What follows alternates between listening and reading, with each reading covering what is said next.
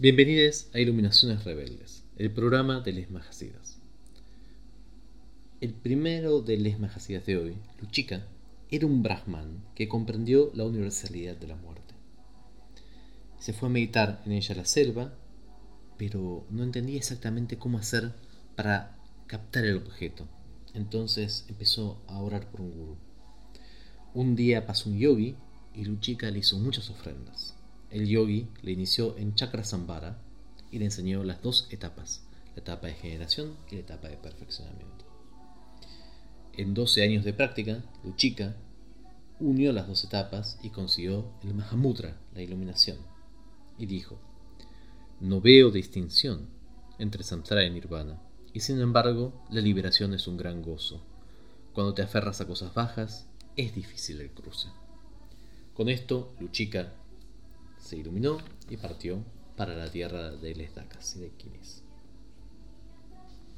Nuestro segundo Mahasita es Kampaka, que era un príncipe en un reino lleno de flores de las campas. Toda su corte vivía en un jardín de flores campas, hasta que un día llegó un yogi y la corte lo invitó. Lo invitó a comer, a hacerle preguntas, a pedirles que le enseñen cosas. Y entonces el rey le dijo, el padre de, Campaca, le dijo, ¿has conocido flores iguales o has conocido un reino igual? Léase, has conocido un rey igual. El yogi le dice, sí, la, flor está, está bien, es excelente, es muy bella, pero envejecerá y morirá como el rey. Y entonces el rey le pide instrucciones. Pero se, distraía. Y el príncipe, Campaca, se distraía aún más. Porque le parecía raro las instrucciones que le daba y volvía a pensar en las flores. Entonces, el yogi ve esto, y especialmente ve al príncipe y le dice, a dar unas instrucciones especiales. Y le da unas instrucciones que permiten usar lo que tiene en su continuo mental, las flores. Le dice, dado que las apariencias son vacuas, Considera la instrucción del guru como una flor. Haz de los escandas y de tu mente el suelo. Contempla como poseedores de una única naturaleza a los tres ríos de puro néctar, y el gran gozo surgirá como resultado. Estas son las palabras del gran Vajradhara, por lo que medita en ellas con convicción. Tras 12 años, el príncipe alcanza Siddhis, se transforma en el Guru Kampaka, muy conocido en la Sota, y finalmente parte a la tierra de las Dacas.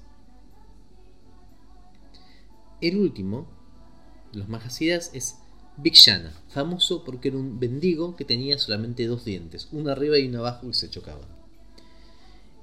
Era esencialmente de casta baja y vivía en Shariputra.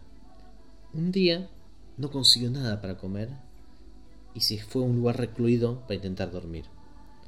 Una Dakini le pregunta, ¿qué haces aquí? Y Vixana le dice, no tengo nada, y realmente lo único que quiero es adquirir lo mínimo que deseo. Y la Daikin le dice, ¿y qué darías por adquirir tu deseo? Y Vixana le dice, todo lo que tengo, y le da lo único que tiene que considera de valor, sus dos dientes. Y la Daikin le dice, bueno, a ver, dámelos, muerde muy fuerte. Y muerde, muerde, muerde hasta que se unen. Quedan como pegados. Y la Daikini le enseña la unión de método y sabiduría. Con esto, Vijana de repente ve que su dentadura y su físico se recuperan, consigue Sidis, en siete años se ilumina, enseña y parte a la tierra de las Dakas y de Kinis. Sarvamangalam.